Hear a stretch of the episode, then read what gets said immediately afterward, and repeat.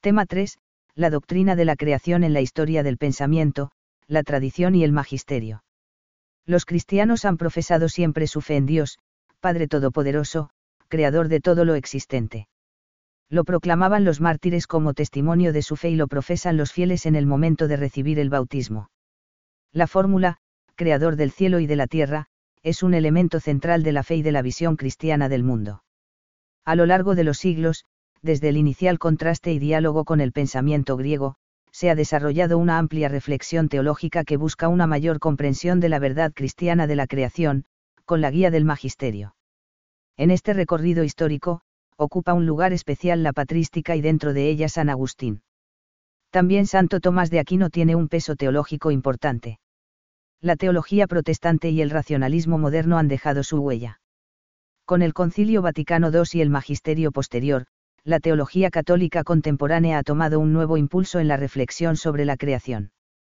1. La idea de creación en el pensamiento griego la formulación de la doctrina cristiana de la creación se realizó gradualmente, mediante el desarrollo de las enseñanzas bíblicas y en diálogo y contraposición con el pensamiento griego que hablaba de un cosmos divino, eterno e imperecedero. La concepción bíblica de un mundo contingente y creado por un único Dios a partir de la nada se oponía radicalmente a los mitos griegos, sin embargo había un espacio amplio de diálogo con la filosofía.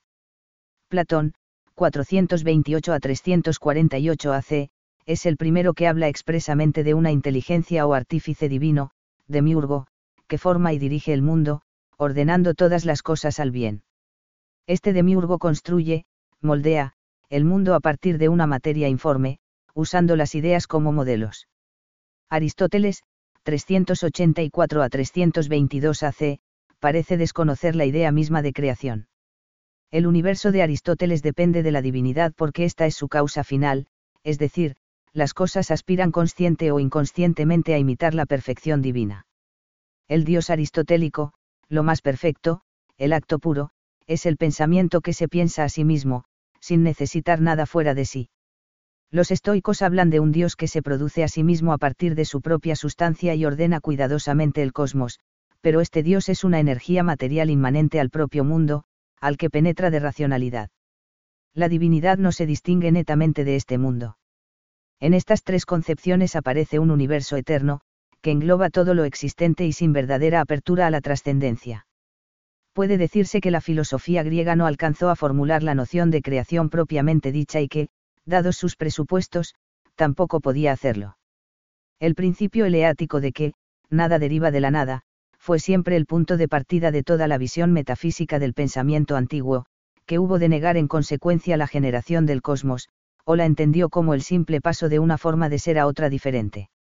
Filón de Alejandría, S.I.A.C., judío y platónico, supone un precedente del futuro diálogo de la fe cristiana con las ideas filosóficas griegas.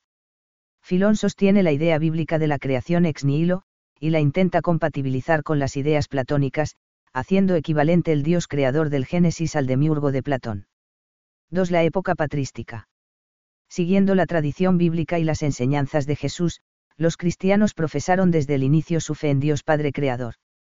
El Nuevo Testamento contiene muchos ejemplos de breves profesiones de fe, que constituyen el precedente inmediato y la fuente de los credos. Por ejemplo 1 Co 8, 6, para nosotros, sin embargo, no hay más que un solo Dios, el Padre, de quien todo procede, y un solo Señor, Jesucristo, por quien son todas las cosas, y nosotros también por él. 2.1 la creación en los símbolos de la fe. El misterio de la creación del mundo por Dios ocupa un lugar central en todos los credos y símbolos de fe de la Iglesia. La fe en la creación se expresó desde un principio en los credos primitivos. De origen bautismal y por ello trinitarios, los símbolos cristianos insertan la verdad de la creación en dicha estructura. Los símbolos más antiguos de Oriente afirman casi sin excepción la fe en un solo Dios Padre Todopoderoso, al que presentan como creador de todas las cosas visibles e invisibles o una expresión semejante.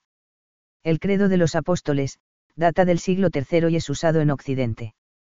Tiene una estructura trinitaria que será más tarde habitual en los símbolos de la fe. En él encontramos ya en Occidente la inclusión de la creación, confesada del Padre, creo en Dios Padre Todopoderoso, Creador del cielo y de la tierra. 2.2.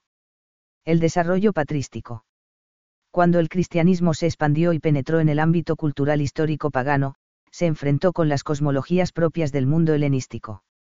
La doctrina cristiana de la creación en la época de los padres choca contra algunas tesis fundamentales de la visión helénica. La afirmación básica del cristianismo es que Dios crea ex nihilo, y es el único creador. Esto elimina de golpe la idea de un mundo increado, idea típica helenística, y reafirma la idea de un mundo creado de la nada. La afirmación bíblica de que el mundo ha sido creado con un principio temporal elimina la idea helenista de un mundo eterno, y cíclico. El tiempo dentro de la doctrina cristiana de la creación no se entiende de forma circular, algo eterno que se repite cíclicamente, sino lineal y dirigido hacia una meta definitiva. La creación tiene un punto de partida y un final temporal. En las cosmologías griegas, al no desarrollar el concepto de creación, realmente nunca hay, nada nuevo. Todo es eterno y tiende a verse como una repetición cíclica se comprende que dentro de este tipo de cosmovisiones helénicas el ideal sea escapar del tiempo, salir de ese círculo. Por ejemplo, la reencarnación, de influencia oriental, el ascetismo como purificación y liberación de la materia, etc. El cristianismo excluye radicalmente la idea de ciclos eternos y la idea de reencarnación. La fe en la creación tuvo que afirmarse doctrinalmente frente a esas cosmologías, como es el caso del concilio de Nicea, frente al dualismo y la gnosis. Por tanto, la fe en la creación, que está ya en el origen, va entrando poco a poco de modo explícito en los símbolos de la fe. Los padres apostólicos se refieren con claridad a la creación del mundo por Dios según el nuevo modelo o paradigma cristiano. La Didache es el primer texto fuera del Nuevo Testamento que nos habla de la creación de los hombres, 16, 5, y el pastor de Hermas hace la siguiente afirmación. Debes creer ante todo que hay un solo Dios, que creó y ordenó el universo e hizo pasar todas las cosas del no ser al ser. Los apologistas formulan la doctrina cristiana acerca de la creación con especial vigor y claridad a partir de la confrontación con las ideas gnósticas. San Justino, 100 a 165, es el primer autor cristiano que propone una formulación de la doctrina sobre la creación como alternativa ortodoxa a los escritos del gnóstico Basílides, que hablaba del mundo como algo creado a partir de una materia mala. Las expresiones usadas son ambiguas en lo relativo a la materia informe y sirven de base a la opinión de que Justino no enseña la doctrina cristiana de la creación ex nihilo. Pero él insiste en que solo Dios es agenetos, sin origen. La materia también ha sido creada por él, aunque pudiera haber preexistido, por un tiempo, a la creación. San Ireneo, 135 a 202, es el primer autor cristiano que elabora deliberadamente una teología bíblica de la creación rechaza todo planteamiento dualista que contraponga materia y espíritu y habla con nitidez de la creación ex nihilo. Ireneo desarrolla la doctrina de la creación e introduce al verbo y al espíritu como creadores junto al Padre. 3. El concilio de Nicea, 325. El concilio fue convocado para rebatir los errores de Arrio que, bajo influencias gnósticas, negaba la estricta divinidad de la segunda persona y su igualdad de naturaleza con el Padre los gnósticos hablaban de que tras el Dios Supremo, y debajo de él había otra divinidad de rango inferior, que era la creadora del universo. La fórmula de fe del concilio de Nicea dice así. Creemos en un único Dios Padre Todopoderoso, hacedor de todo lo visible e invisible, y en un Señor Jesucristo, el Hijo de Dios, unigénito engendrado del Padre, es decir, de la sustancia del Padre, Dios de Dios, luz de luz, Dios verdadero de Dios verdadero, engendrado, no hecho, consustancial al Padre, por quien todo fue hecho, lo que está en el cielo y lo que está en la tierra. La estructura del símbolo niceno es directamente trinitaria. En esta profesión de fe, la creación es atribuida al Padre, atribución que no excluye, como es lógico, el papel creador del Hijo y del Espíritu Santo. Especifica la acción creadora del Padre, al afirmar que es creador de las cosas visibles y de las invisibles, es decir, de la materia y del espíritu engendrado, no hecho. El Hijo es engendrado del Padre desde toda la eternidad, no ha sido creado. Es, por tanto, eterno junto al Padre y, como Él, Creador. El símbolo confiesa al único Dios, Padre Todopoderoso, haciéndose eco de la revelación monoteísta del Antiguo Testamento, en la que el único Dios se contrapone a la multiplicidad de los dioses. La creación es atribuida a la persona del Padre, sin excluir el papel creador del Hijo y del Espíritu Santo, pues recoge también expresamente la función creadora de la segunda persona, el Hijo de Dios, por quien todo fue hecho. 4. Los concilios de Constantinopla, 381 y 553. El concilio celebrado en Constantinopla en el año 381 adoptó literalmente la fórmula nicena en todo lo referente a la creación. A diferencia del Hijo, que es engendrado, no creado, el mundo es creado y nada tiene que ver con la sustancia divina. El segundo concilio de Constantinopla, 553, tiene importancia particular. Formula de modo muy preciso y deliberado las funciones que el Padre y el Hijo desempeñan en la actividad creadora el Padre de quien todo fue hecho, ex quo omnia facta. El Hijo por quien todo fue hecho, per quem omnia. Es el primer concilio de la Iglesia que habla expresamente del papel creativo del Espíritu Santo, en quien todo. El sexto concilio de Toledo, 638, atribuye la obra creadora a toda la Trinidad, es decir, a la esencia divina. Sencillamente el concilio tiene en cuenta la verdad dogmática de que todas las acciones trinitarias adextra son comunes a las tres divinas personas. 5. San Agustín, 354 a 430. San Agustín de Hipona es probablemente el primero que ofrece una síntesis del pensamiento cristiano sobre la creación visto en su conjunto. Reafirma la creación ex nihilo con cierto tono neoplatónico entiende la obra creadora como una gradación de esencias que tienen por encima al ser supremo y llegan hasta las fronteras de la nada, donde se sitúa la materia informe. Aporta nuevas perspectivas en la cuestión del tiempo. Se aleja tanto de las concepciones platónicas y aristotélicas, de orden más bien físico, y plantea una interpretación metafísica y psicológica, según la cual el tiempo tiene que ver con la mente y la conciencia humanas contribuye de este modo a realzar la diferencia entre la eternidad del Creador y el carácter temporal de la criatura, y a desarrollar la idea de que el mundo fue creado a la vez que el tiempo y no solo dentro de él. No es la creación la que tiene lugar en el tiempo, sino el tiempo el que forma parte de la creación. El tiempo mismo eres tú quien lo había hecho, y los tiempos no han podido pasar antes de que tú los fijases. No es según el tiempo como tú presides al tiempo, pues en ese caso tú no precederías a todos los tiempos pero tú presides a todos los tiempos pasados, según la altura de tu eternidad siempre presente. Es importante la teoría de las ideas divinas como causas ejemplares de la creación. Para él son los ideales o modelos eternos de los seres finitos, expresados en el conocimiento creador de Dios. El rebrote de gnosticismo maniqueo obligó a San Agustín a considerar el problema del mal, desarrollando ideas de la tradición neoplatónica y cristiana. El mal no es una sustancia positiva, sino una carencia y una, privación del bien.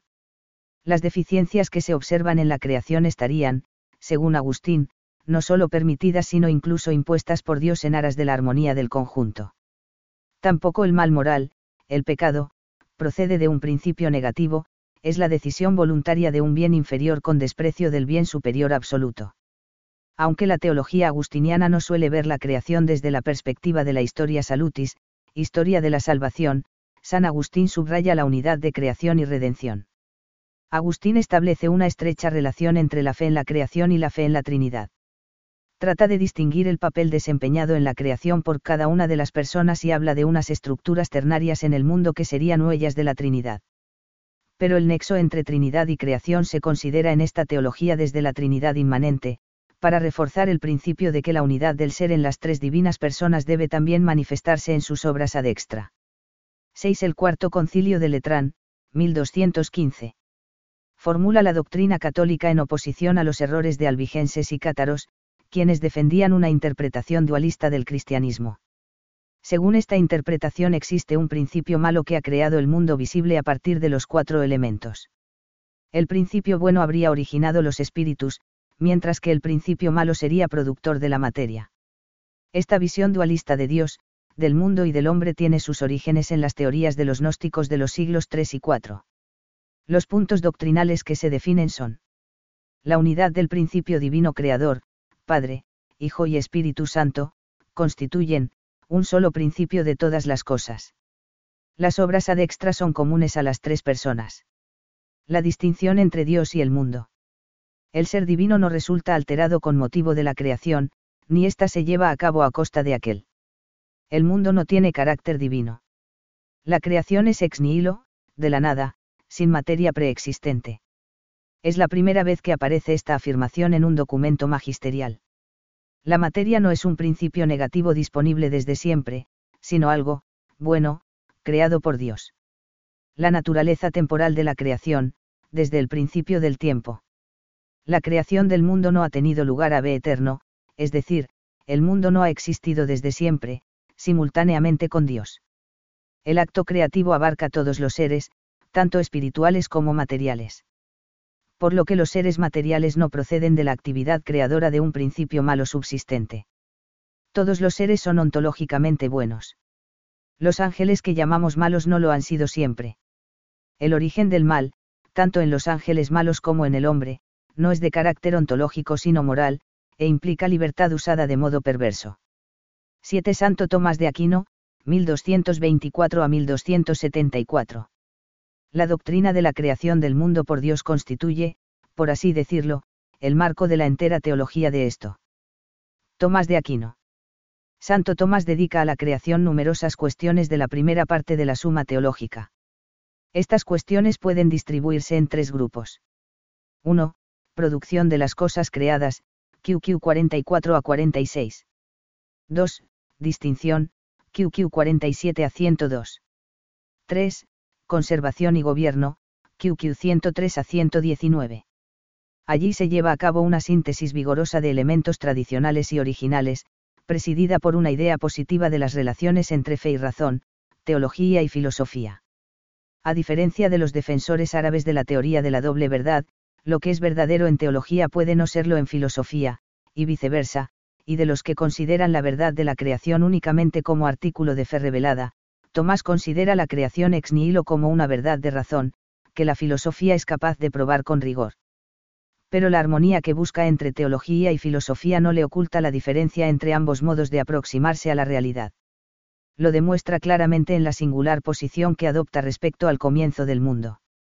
Frente a la opinión de los averroístas, e incluso de la escuela agustiniana, cuyo máximo exponente era entonces San Buenaventura, Santo Tomás sostiene invariablemente que el comienzo temporal del mundo se acepta solamente en base a la fe, y no puede probarse con demostración racional. Es decir, no repugna a la razón la noción de un mundo creado, desde siempre. Dos pilares básicos sostienen el edificio conceptual de la quinate sobre la creación. 1. La noción de Dios como en sase o en ser por sí o por esencia. Es decir, idea de Dios como ser que subsiste por sí mismo. 2 la causalidad divina universal, que se inscribe en la doctrina de las causas. En este marco conceptual, logra una clara definición del acto creador y la distinción entre Dios y el mundo. Existe entre ambos una relación asimétrica, porque Dios es esencial o imprescindible para que el mundo exista, mientras que el mundo es accidental para Dios y en nada altera o modifica su ser.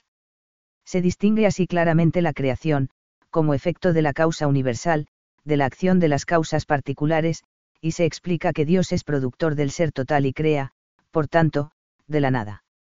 Tomás habla también de la causalidad trinitaria en la creación según las procesiones intratrinitarias, que describe como el conocer y el querer.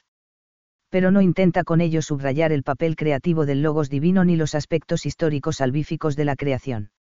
Aunque alude a las huellas de la Trinidad en la creación, no acepta el simbolismo de San Buenaventura, que va muy unido en este a la contemplación de la naturaleza. Santo Tomás adopta, para comprender la creación, la doble vía de la analogía y del ejemplarismo. La primera le permite hablar de las relaciones de semejanza de semejanza entre Dios y el mundo, mientras que la segunda establece la autonomía relativa de las cosas creadas según su naturaleza propia. La causa divina trascendente no anula sino que más bien posibilita a todos los seres creados el ejercicio de su propia causalidad. Con esta causalidad, que Tomás denomina perfectiva, las criaturas todas realizan su fin específico, tienden al fin último y colaboran con Dios, por así decirlo, en el gobierno del universo. Nuestro autor desarrolla finalmente con fuertes trazos las doctrinas de la conservación del mundo en el ser, y sobre todo de la providencia divina. 8 Lutero, 1483 a 1546. La teología de la creación propuesta por Lutero es una construcción endeble que se subordina a la teología de la redención. La creación se encuentra para el reformador en la periferia de los misterios cristianos, muy alejada de su centro, que es ocupado de modo casi absorbente, por la teología de la cruz. Lutero afirma el dogma de la creación del mundo por Dios a partir de la nada. Su deseo de fidelidad a la Sagrada Escritura le lleva incluso a adoptar un cierto literalismo bíblico que le hace criticar el heliocentrismo de Copérnico. Pero la fe en la creación adquiere ahora un sentido nuevo, porque no supone tanto una afirmación sobre la objetividad y relevancia teológica de la obra creadora, como una declaración creyente sobre la supremacía absoluta de Dios y la insignificancia de la criatura. La creación es considerada por Lutero en el marco de una concepción actualista, que niega la consistencia y estabilidad de la obra creada y la hace depender continua y directamente de la palabra divina creadora. Esta misma visión actualista elimina en la práctica la libertad humana y no concede un papel verdadero a la providencia, dado que no existe un ser creado permanente y estable que deba ser orientado a un fin. Enemigo de la razón en asuntos teológicos, Lutero manifiesta una experiencia religiosa sellada por la tensión y el contraste, que se expresa no en categorías ontológicas sino en moldes de pensamiento que podrían denominarse existenciales. El pesimismo y la división se introducen en su imagen del mundo y del hombre. La visión luterana parece dominada por la angustia del pecado y una firme convicción sobre la perversión del mundo dominado por el mal. 9. Los inicios del pensamiento moderno. El humanismo y la ciencia moderna determinan una situación nueva para la teología cristiana de la creación. El nuevo interés por el hombre y la naturaleza hacen que la investigación del mundo visible se convierta en fin autónomo de la cultura del momento, dentro de una perspectiva que atribuye a todo lo natural un cierto valor de revelación. No ha de olvidarse que los dos principios básicos que posibilitan la ciencia moderna, a saber, la inteligibilidad y la contingencia del mundo creado, poseen raíces bíblicas. Si el mundo es inteligible puede ser investigado por la razón humana, y su carácter contingente justifica y exige la experimentación. Las dificultades para la teología de la creación, derivadas de las nuevas circunstancias científicas y culturales, proceden de que el cosmos comienza a ser considerado más como naturaleza que como criatura. Esto conduce en ocasiones a concepciones y sistemas que ven el mundo como un absoluto que se explica y se basta a sí mismo.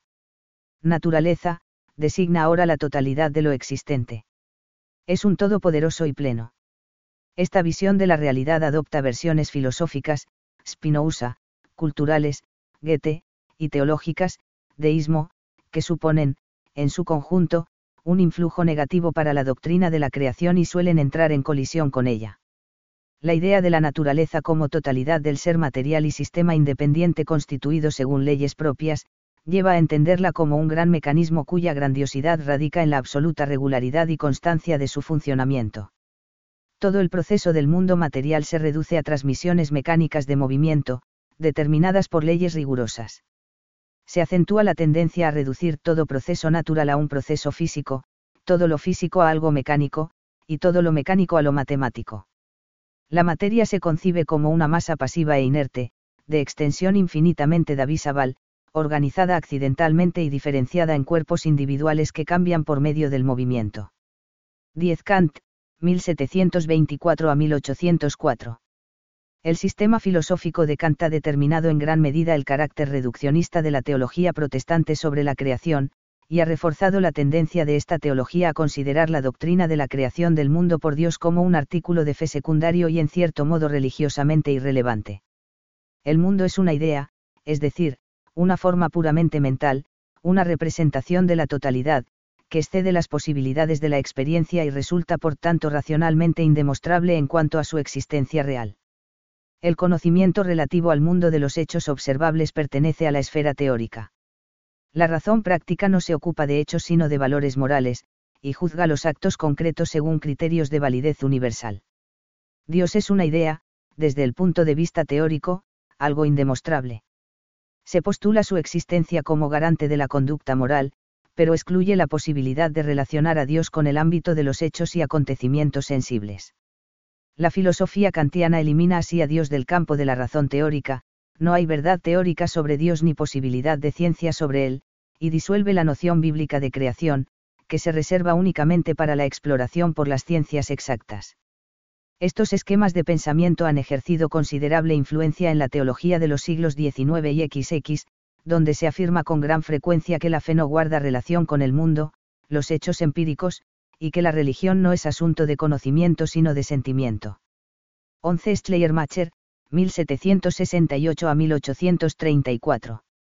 fiel a la idea de que las proposiciones dogmáticas no dicen nada sobre los objetos de que tratan sino sobre nuestra experiencia de ellos, Schleiermacher construye una teología en la que los dogmas cristianos se conciben como modificaciones de la conciencia creyente. La idea de Dios es la representación mental del modo ideal de ser que nuestro intelecto estructura mediante la categoría de unidad. La idea del mundo es la representación del modo real de ser que se estructura con la categoría de multiplicidad. Dios y mundo son por lo tanto ideas perfectamente correlativas, que son captadas, junto con el yo, mediante el sentimiento. La realidad del mundo es puramente mental, y la asociación inseparable de las ideas de Dios y del mundo vacía de contenido la noción cristiana de creación. La distinción entre Dios y el mundo deviene aquí meramente funcional. Las teorías idealistas del mundo como un producto de la conciencia humana son utilizadas como base del voluntarismo extremo del ateísmo del siglo XIX, que considera la existencia de un mundo objetivo con leyes propias como límite a una libertad absoluta. 12 Teología católica del siglo XIX. Scheven, 1835 a 1888. Especial interés reviste a finales del siglo XIX la doctrina sistemática sobre la creación de M.J. Scheven, 1835 a 1888. Este teólogo alemán unifica en su síntesis un marcado optimismo racional que le lleva a afirmar la creación ex nihilo como axioma de una razón no oscurecida por prejuicios, una excelente fundamentación patrística y la perspectiva de fondo aportada por el orden sobrenatural. La creación es para Scheven el fundamento del orden de los seres distribuidos en grados distintos, donde el hombre, creado a imagen de Dios, perfecciona la condición y el ser que su naturaleza le asigna. La producción de las cosas se concibe por tanto como preparación de la elevación operada por la gracia salvadora. 13. La teología protestante moderna. La teología cristiana siempre ha experimentado la dificultad de compaginar la consistencia y la seriedad del mundo creado, puesto que Dios verdaderamente no necesita del mundo. Esta tensión se acentúa aún más en la teología protestante, en donde la proclamación del señorío de Dios creador implica la afirmación de la insignificancia y el vacío de todo lo creado. El pensamiento del gran teólogo calvinista suizo Karl Barth, 1886 a 1968, es una muestra de estas dificultades y paradojas. Preocupado por superar el subjetivismo de Schleiermacher y crítico de la idea de mundo como simple correlato no ético, cognoscitivo, de la idea de Dios, Barth acepta sin embargo la devaluación teológica que el sistema de Schleiermacher implica la renuncia a un planteamiento ontológico de la teología de Barth agudiza el olvido teológico del misterio de la creación del mundo y del hombre. La fe en Dios creador es un aspecto derivado y exigido de la fe en Jesucristo, pero la verdad de la creación no tiene consistencia por sí misma. Religión y mundo empírico no se consideran aquí mutuamente relacionados. La teología natural, que intenta conocer al Creador a partir de la criatura, resulta drásticamente excluida, así como todo conocimiento universalmente válido del mundo creado, conseguido desde una noción previa de creación. En la base de estas ideas se halla un decidido no a toda visión intelectual y teológica que intente establecer un marco común para considerar a Dios y al universo físico. La creación se convierte así en un asunto teológicamente irrelevante. El luterano Paul Tillich, 1886 a 1965, que ejerció su docencia en Alemania y posteriormente en Harvard y Chicago, representa una teología poderosamente influida por el idealismo alemán y el existencialismo de Martin Heidegger. Tillich niega que Dios sea intrínsecamente libre para crear, piensa que la creación es una suerte de destino divino y en definitiva no habla tanto de creación como de creatividad de Dios. Concibe el proceso creacional según una interpretación muy afín al gnosticismo. Otra interpretación existencial de la creación con ocasionales trazos gnósticos es la de Rudolf Bultmann, 1884 a 1976, que reduce este artículo de la fe a una declaración sobre la dependencia del hombre con respecto a Dios. 14 Concilio Vaticano I, 1870. El capítulo primero de la Constitución dogmática sobre la fe católica lleva por título, Dios creador de todas las cosas. Define la doctrina cristiana sobre Dios y la creación, a la vista de los errores modernos. El concilio reafirma los siguientes puntos doctrinales el mundo es distinto de Dios, que es su creador. Todo lo que existe en el orden material y espiritual fue creado por Dios de la nada, es decir, en la totalidad de lo producido. El universo es una obra excelente de un Dios bueno y sabio, que hizo todas las cosas con voluntad absolutamente libre. Las cosas no son eternas, sino que han tenido un comienzo. Dios conserva y gobierna todo lo creado mediante su providencia. El fin del universo es la gloria del Creador, que ha hecho el mundo para comunicar su bondad y sus perfecciones. 15 Concilio Vaticano II, 1962 a 1965. En una perspectiva pastoral, presenta la teología de la creación como una teología de la acción amorosa de Dios Trino, presenta la bondad del mundo creado, y de la actividad humana como perfección de la obra creadora. Se insiste en cuatro cuestiones. 1. La creación como misterio. Presenta la obra creadora dentro de un marco de asombro religioso y creyente, que debe mover a la adoración y a la alabanza. Apoyado en este misterio y sus insondables riquezas, el concilio señala pautas para desarrollar las relaciones que existen entre la teología y la ciencia. 2. Visión cristocéntrica. El misterio de la creación es declarado por el concilio bajo una perspectiva en la que Jesucristo ocupa el lugar central. 3. Teología del hombre. El hombre es criatura de Dios y perfeccionador de la obra creadora. Frente a la ideología secularista se refuerza el carácter positivo y bueno de la creación. Se presenta una teología del trabajo, el cual es considerado como colaboración humana a la obra divina de la creación y de la redención. Esto implica en la mente del concilio una doctrina acerca de la autonomía de las realidades terrenas, el mundo goza de una autonomía querida por Dios, que toca al hombre descubrir y ordenar. 4. Creación y escatología. Las relaciones entre el misterio de la creación y los acontecimientos finales del mundo, el eschaton, se establecen en torno a cuatro ideas centrales. Jesucristo es el principio y el fin de la creación. Dios conduce el mundo creado hacia la consumación final por medio de su providencia. El mundo será renovado al fin de los tiempos, cuando lleguen los nuevos cielos y la nueva tierra. La espera de una tierra nueva y definitiva no debe debilitar los afanes legítimos para perfeccionar el mundo presente. 16 Magisterio posconciliar.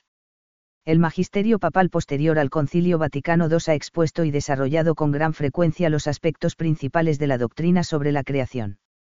El Credo del Pueblo de Dios, publicado por Pablo VI en junio de 1968. Juan Pablo II dedicó una atención amplia a las enseñanzas sobre la creación, donde destacan dos series de discursos, pronunciados en audiencias generales consecutivas, a finales de 1979, y en los primeros meses de 1986. Merece destacarse, sin duda, la relevancia que en la teología de Ratzinger, después Benedicto XVI, ha tenido el tema de la creación. La encíclica Laudato Si de Francisco supone también un punto importante en la enseñanza magisterial sobre algunos aspectos de la ecología, la visión y el cuidado de la creación. 17 Desarrollo actual de la teología católica sobre la creación la teología actual considera la creación como un misterio central de la fe cristiana y una verdad fundamental en la cosmovisión creyente. Sin olvidar en ningún momento sus aspectos de racionalidad, la teología procura tener en cuenta la conexión de los dogmas y presenta consiguientemente la creación en sus relaciones con los misterios de la Trinidad, Jesucristo, Señor y Redentor, la Iglesia y la escatología. La mejor comprensión de los datos bíblicos ha configurado además una situación nueva para esta teología, que puede mostrar una sólida base escriturística en tres asuntos de gran alcance, a saber. 1. La importancia de la creación como tema bíblico fundamental, y no meramente subordinado en los libros sagrados a la perspectiva salvífica y a la alianza. 2. La presentación de la doctrina bíblica como fundamento necesario de una teología de la naturaleza y de una autonomía, ordenada a Dios, de las realidades materiales. 3. La creación es la base de la vida humana y del trabajo de la criatura, imagen de Dios. La teología del trabajo se articula con una teología de la vocación que sitúa al hombre en este mundo con una tarea temporal, a la vez abierta a un destino eterno en Jesucristo.